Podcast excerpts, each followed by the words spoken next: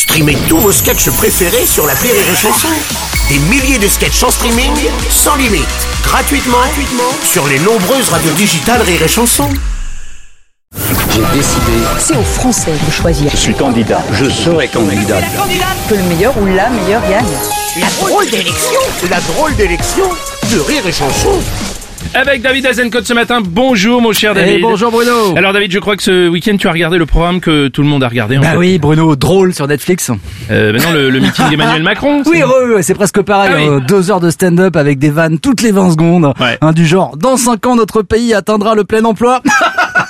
c'est là.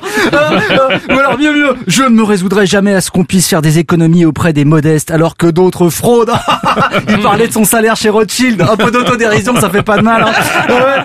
Et puis, alors, bien sûr, son hit, en parlant des EHPAD, nos vies valent plus que leurs profits. Ouais, ouais. Ah, il a carrément piqué le slogan de NPA de Poutou. Ouais, ouais, ouais, c'est vraiment pas sympa. Déjà que le NPA a pas grand chose, Mm. hein, deux vélos, trois sandwichs triangles et un slogan. D'autant plus qu'il en a un de slogan Macron, il a avec vous. Avec, vous, ça c'est vraiment un slogan de banquier, ça. Avec vous, à vos côtés, derrière vous. Non, te retourne pas, c'est que moi.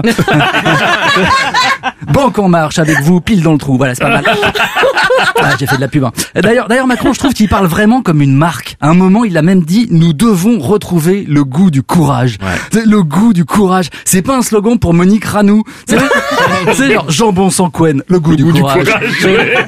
bon quand même ça avait de la gueule hein, la défense arena. Non Ouais, tu sais, moi, Bruno, j'ai vu Genesis il y a trois semaines et Ouais. franchement, Phil Collins a plus de charisme assis que Macron debout. Euh, ceci dit, non, ceci dit, samedi, c'était aussi la journée de l'autisme et notre président a tenu à leur rendre hommage aux autistes. hein. D'ailleurs, c'est assez logique pour un mec totalement déconnecté de la réalité. Ouais. D'ailleurs, il a sorti une phrase incroyable à propos des Français qu'il croise régulièrement, bien sûr. Ouais. hein. Il a parlé de ses regards si amicaux, si affectueux, quelquefois interrogatifs. Mm. Clairement, le mec nous prend pour des clébards. hein. clairement, clairement. Oh, il a quand même évoqué le scandale euh, McKinsey. Ouais, McKinsey, pour blaguer dessus. Mais bon, c'est vrai que ça fait des ordres, cette histoire de consultant payé à rien vrai, foutre. Hein. ouais. Et d'ailleurs, vous connaissez la différence entre un consultant et un agrandisseur de pénis? Euh, non. Non, bah le consultant, t'es vraiment sûr qu'il sert à rien. Euh, d'ailleurs, attention, attention, il faut pas confondre McKinsey et MacGyver, hein, parce que Oui. ouais, MacGyver avec un trombone, il te fait une éolienne, alors que McKinsey avec 2 milliards, ils te font du vent.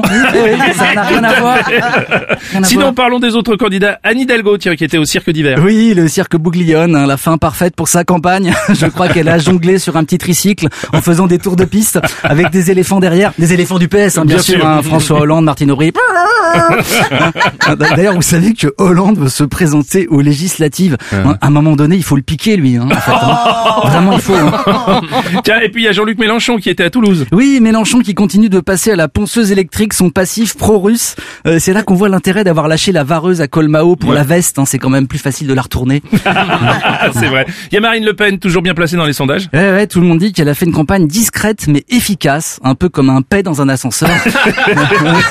Mais non, mais ça marche, hein, la manie gaga des chats, voilà. Marine Le Pen, c'est l'extrême droite à visage félin. hein. Zemmour l'aura enfin rendu respectable, comme quoi on est toujours aidé par plus moisi que soi. oui. D'ailleurs Eric Zemmour a essayé de jouer au foot à Marseille. Ouais, ouais, dans la salle de foot tenue par le frère de Zidane. Ouais. Et donc, aux surprises, il s'est fait virer, très poliment d'ailleurs, hein. mais ça lui a fait de belles images. Hein. Zemmour foutu dehors par des Arabes. À moi, Charles Martel, il y a pénalty Bref, le week-end a été à l'image de toute cette campagne profondément déprimante. Ouais, ouais, ouais, ouais, ouais.